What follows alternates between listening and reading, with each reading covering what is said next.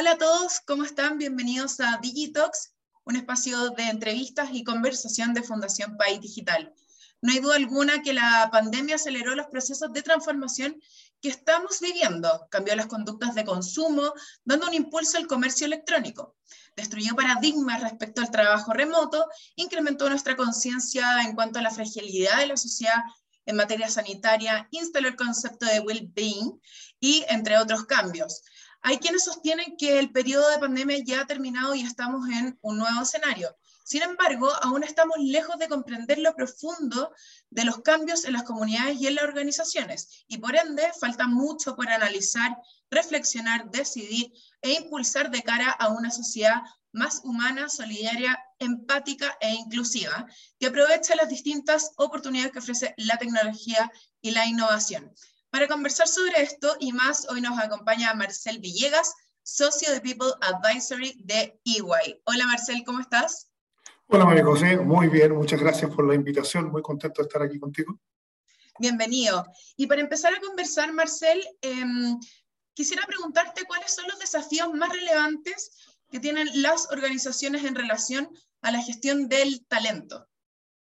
Uy, eh, creo que son múltiples los desafíos que tienen las organizaciones respecto a la gestión del talento. Primero, en, dada tu introducción, yo creo que es comprender qué está pasando con los cambios de conducta de quienes somos empleados, ¿cierto? Eh, eso es por un lado. Lo segundo, creo que hay que entender nuestras organizaciones más allá de las paredes de nuestra organización. Entiéndase, la fuerza del trabajo hoy día está cambiando. Ese concepto de que antes en mi empresa son 100 empleados contratados con contrato indefinido o 500 con contrato indefinido, hoy día tenemos, ¿no es cierto?, la fuerza del trabajo hay que entenderla con esos empleados, hay que entenderla con los parte de los emprendedores, ¿no es cierto? Con otro tipo de socios, con una, una fuerza laboral contingente, es una, una, mirada mucho más amplia.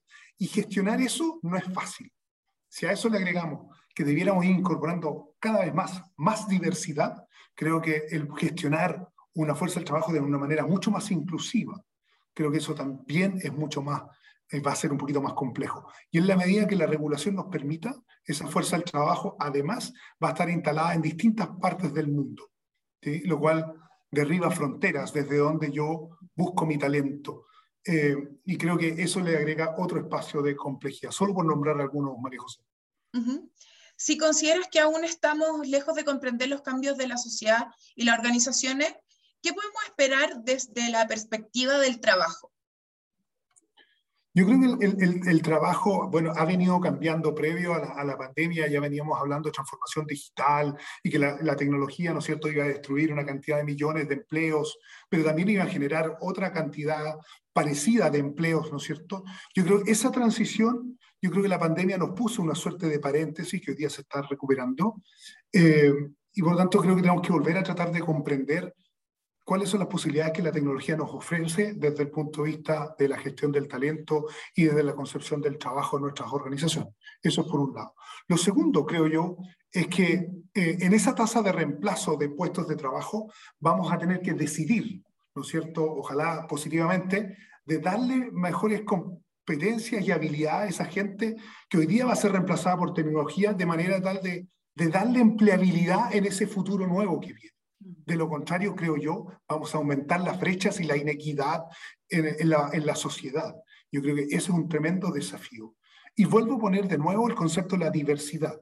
Cuando hablo de diversidad, hablo que, que esa diversidad sin inclusión no tiene ningún sentido, por lo tanto es con inclusión, pero la diversidad de pensamiento nos va a permitir tener organizaciones sostenibles. Hoy día es tan complejo el mundo de los negocios y la sociedad en la que participamos que necesitamos gente distinta para poder comprender los cambios. Y como todavía estamos transitando en estos cambios que nos regaló la pandemia, necesitamos tener personas con otros lentes, que hayan visto otras cosas, que se puedan formular otras preguntas para recién poder entender la dimensión de este proceso de transformación y recién hacernos cargo yo diría que, no sé, cortito, tratar de, de verlo desde esa perspectiva, María José. perfecto, Marcel. ¿Y visualizas riesgos en este proceso de cambio? Eh, lamentablemente no me acuerdo del nombre de la persona que me puso este riesgo y se me instaló en la cabeza eh, y, y, no lo puedo sacar.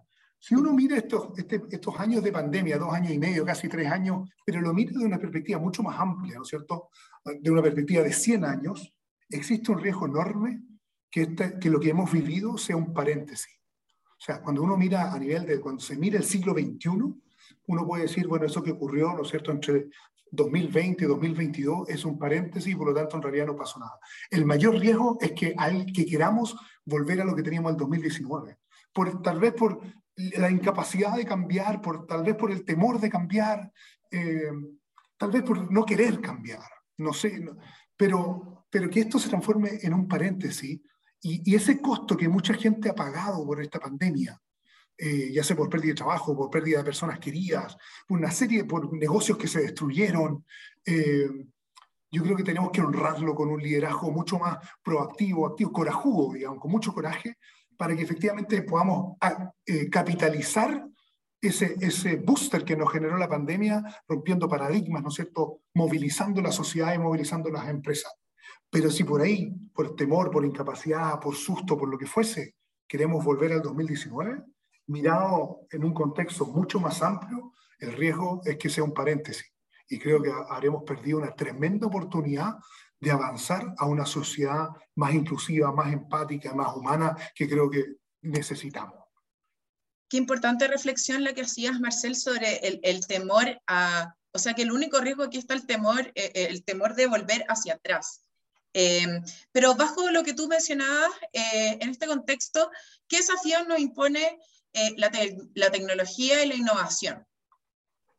El otro día un, un, cliente me invitaba a conversar de una temática eh, que tenía que ver con la ética. Y esto también me, lo comentó un, muy buen amigo eh, hace años atrás, y me decía, la, la tecnología hoy día nos desafía a pasar desde las preguntas si podemos hacer a si debemos o no debemos hacer. El poder o no poder tiene que ver si teníamos las capacidades tecnológicas, humanas, financieras para poder hacer cosas pareciera ser con, con, toda la disrupción de la tecnología, la velocidad con que la tecnología se nos aparece, pareciera ser que la pregunta de poder o no poder está resuelta. Si no podemos hoy, podremos mañana. Pero eso nos, nos pone a la pregunta si debemos o no debemos hacerlo. Mucho más allá del compliance. La, la, la, compliance me refiero a la norma, ¿no? a la regulación. La regulación nos prohíbe o no, eso es fácil. Pero más allá del compliance, desde el compliance hasta la, la factibilidad de hacer, hay una pregunta que no sé si debemos o no debemos. Y esa es una discusión más de índole ética. Y, y ahí creo yo que los, los, líderes no estamos preparados. Yo en lo personal tengo 52 años y la última vez que estudié filosofía fue en el colegio. He estado, he visto los códigos de conducta, códigos de ética, pero nadie me ha preparado en filosofía actual, siendo la ética una corriente de la filosofía, para poder tomar esas decisiones, dado lo que la tecnología hoy día y la, la innovación nos ofrece. Entonces, cuando hablamos hace un ratito del, reemplazo de los trabajos por tecnología, bueno, ¿qué decisión tomamos para darle mayores competencias y habilidades a esas personas para que sean empleables en el mundo del mañana? Pero nadie me obliga. Entonces, hay ediciones súper bonitas la decisión de inclusión. Todavía estamos discutiendo respecto de la participación de mujeres en posiciones de liderazgo, ¿no es cierto?, en totales, en personas con discapacidad. Tenemos una ley que nos obliga al 1%, pero la cantidad de personas en esta sociedad en Chile es del 12% con discapacidad, 1 al 12. Esos pasos yo creo que son esas decisiones. Yo creo que ahí hay un desafío gigantesco para que quienes están en posiciones de liderazgo avancemos en saber cómo tomar decisiones en ese, en ese ámbito. Y yo creo que ese es un desafío que va a ser increciente, va a ir creciendo día a día producto de la tecnología y la innovación. Perdona por haberme alargado un poquito, pero me entusiasmo. Súper bien, o sea, de hecho yo creo que esta conversación ha sido como que ganas de extenderla más porque hoy día hemos tenido una reflexión súper importante más allá de lo que pueda hacer una empresa, una organización, una institución. Estamos hablando de lo que sucede hoy día, la necesidad de hoy en día, el nuevo talento, cómo las tecnologías ayudan a eso. ¿Por qué pasa si el capital humano no, no se educa más allá? ¿Qué pasa si no se le entregan esas tecnologías para, para seguir perfeccionándose? ¿Le va a ganar la máquina? Es una discusión que estamos constantemente teniendo y, y, gracias Marcel también como por elevar esta conversación mucho más allá como de la barrera tecnológica que siempre hablamos.